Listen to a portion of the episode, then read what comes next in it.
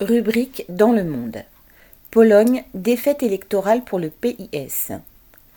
La coalition d'opposition au PIS, ouvrez la parenthèse droit et justice, fermez la parenthèse, a remporté les élections législatives du 15 octobre en Pologne d'une courte majorité. Elle a obtenu 248 sièges alors qu'il en faut 231 pour être majoritaire lors d'un vote auquel la participation, 73,5%, a été l'une des plus élevées dans ce pays depuis 1989. Il n'y a guère d'illusions à avoir sur ce qu'apportera la coalition civique entre guillemets dirigée par Donald Tusk, sortie gagnante de cette élection. Reste que c'est sans regret que l'on verra les ultra-réactionnaires du PIS, soutenus par le clergé, quitter le gouvernement même s'il reste le premier parti par le nombre de voix, et si le président de la République polonaise, Duda, membre du PIS, reste en place avec un important droit de veto.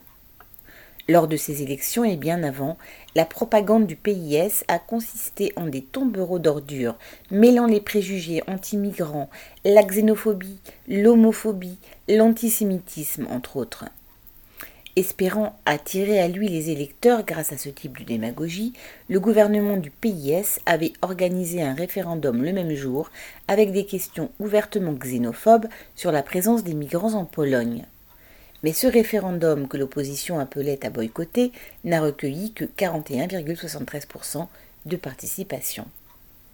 Toujours sur ce terrain, le gouvernement polonais avait repoussé pendant plusieurs mois, fin 2021, les migrants afghans, syriens, africains à sa frontière avec la Biélorussie avant de se faire, depuis le début de la guerre en Ukraine en février 2022, le champion de l'accueil des réfugiés ukrainiens.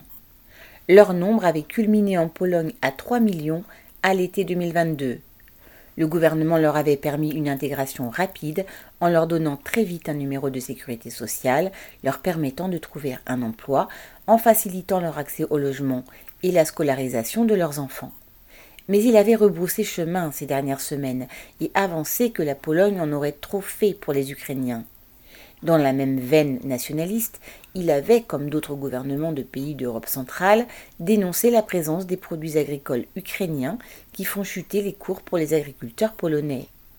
Enfin, comme en écho aux hésitations de l'impérialisme américain, ce gouvernement, jusque-là fer de lance de l'aide militaire à l'armée ukrainienne, avait annoncé qu'il allait y mettre fin. Tout cela n'a pas empêché la défaite électorale du PIS. Elle a entre autres reposé sur le dégoût inspiré par la restriction du droit à l'avortement. Celle-ci a provoqué à plusieurs reprises les tragédies, la mort de jeunes femmes enceintes qu'un avortement refusé au nom de la loi aurait sauvé. Cette situation cruelle a poussé à plusieurs reprises pendant des mois des centaines de milliers de femmes à manifester dans la rue en 2016, 2018, 2020 et 2021 et en a sans doute poussé un bon nombre parmi celles qui votaient habituellement PIS, à ne plus le faire.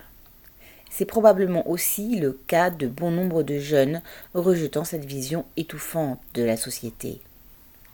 Le PIS au pouvoir depuis huit ans avait, pour conquérir l'électorat populaire, ramené l'âge de la retraite à 60 ans pour les femmes et 65 ans pour les hommes.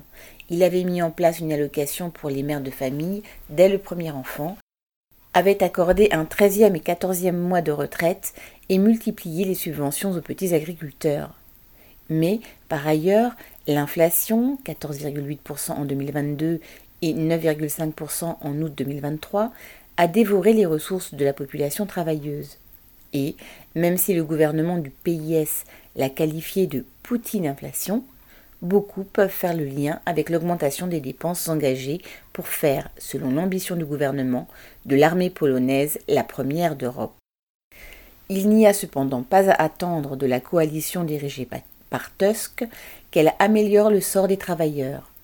C'est lorsque Tusk était Premier ministre entre 2007 et 2014, avant d'être président du Conseil européen entre 2014 et 2019, que l'âge de départ à la retraite est passé à 67 ans pour les hommes comme pour les femmes. Selon Tusk, à l'époque, il s'agissait d'harmoniser la législation polonaise et la législation européenne. De même, lors de son exercice du pouvoir, les restrictions au droit sur l'avortement déjà en vigueur ont été maintenues. Comme il l'a toujours été, Tusk sera le défenseur des intérêts de la bourgeoisie, polonaise comme européenne, comprenant sans broncher les souhaits des institutions européennes, ne se permettant sans doute pas les ruades extravagantes et grotesques de ses prédécesseurs. Il en sera de même sur le terrain de la guerre en Ukraine. Les dirigeants impérialistes pourront être sûrs d'avoir en Pologne un responsable politique approuvant et comprenant toutes les nuances de leur position. Pour ne pas voir reculer ses conditions de vie, pour ne pas risquer de servir de chair à canon de l'impérialisme, c'est en son sein que la population travailleuse polonaise devra trouver les forces capables de dépasser l'alternative trompeuse entre le PIS et la coalition de Tusk. Nelly Meyer.